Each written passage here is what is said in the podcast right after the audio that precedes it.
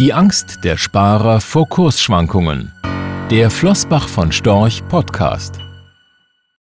Eine Studie belegt, vor Kursschwankungen haben deutsche Sparer am meisten Angst.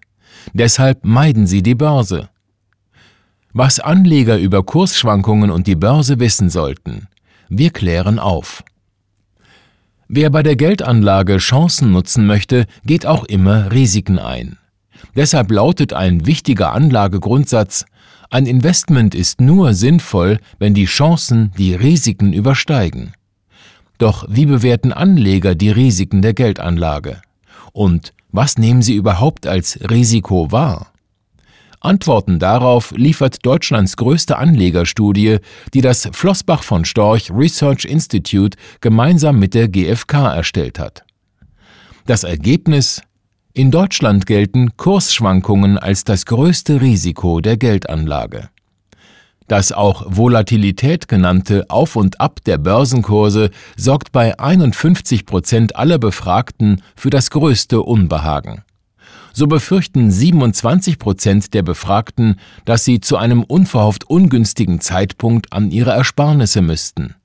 18 Prozent sorgten sich, dass der Wert der Geldanlage von Zeit zu Zeit schwanke und sie deshalb nicht wüssten, was ihnen bliebe.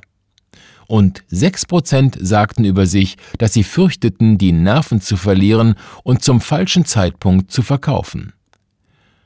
Neben den Kursschwankungen wird die Geldentwertung von 32 Prozent der Befragten als größtes Risiko der Geldanlage gesehen.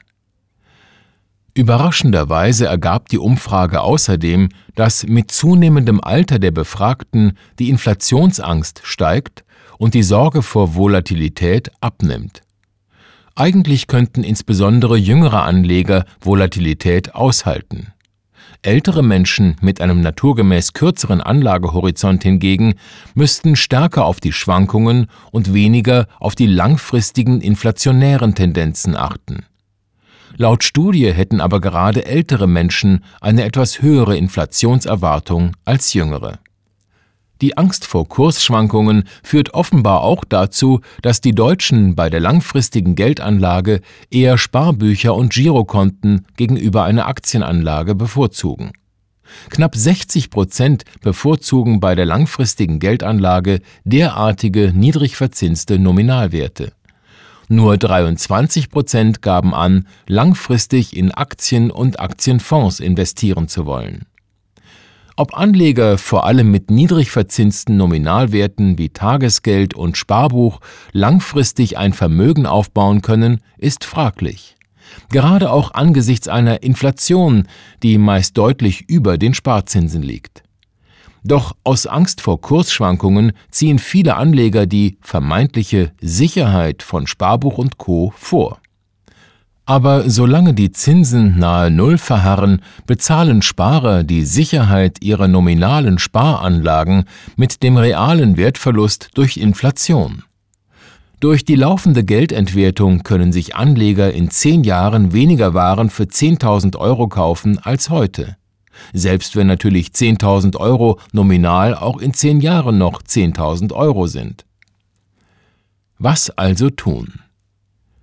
Unseres Erachtens kann eine Geldanlage nur gelingen, wenn zumindest ein Teil des verfügbaren Kapitals in Sachwerte wie Aktien investiert werden. Dafür müssen Anleger aber Kursschwankungen akzeptieren. Solche Schwankungen gehören dazu. Sie sind gesund. Mehr noch. Für Anleger, die kühlen Kopf bewahren und über die notwendige Flexibilität verfügen, können Kursrückgänge Kaufgelegenheiten bieten. Doch wie die Scheu vor Kursschwankungen ablegen? Eine Möglichkeit kann der vorsichtige Einstieg in den Aktienmarkt sein, gerade für Anleger mit geringer Verlusttoleranz. Es muss nicht alles Geld in Aktien angelegt werden. Aktiv verwaltete Portfolien mit einem großen Anteil Anleihen und einem kleinen Anteil Aktien können unseres Erachtens die Chance auf Renditen oberhalb von Sparbuch und Festgeld erhöhen, bei moderaten Kursschwankungen des Gesamtportfolios. Rechtlicher Hinweis Diese Publikation dient unter anderem als Werbemitteilung. Sie richtet sich ausschließlich an Anleger mit Wohnsitz bzw. Sitz in Deutschland.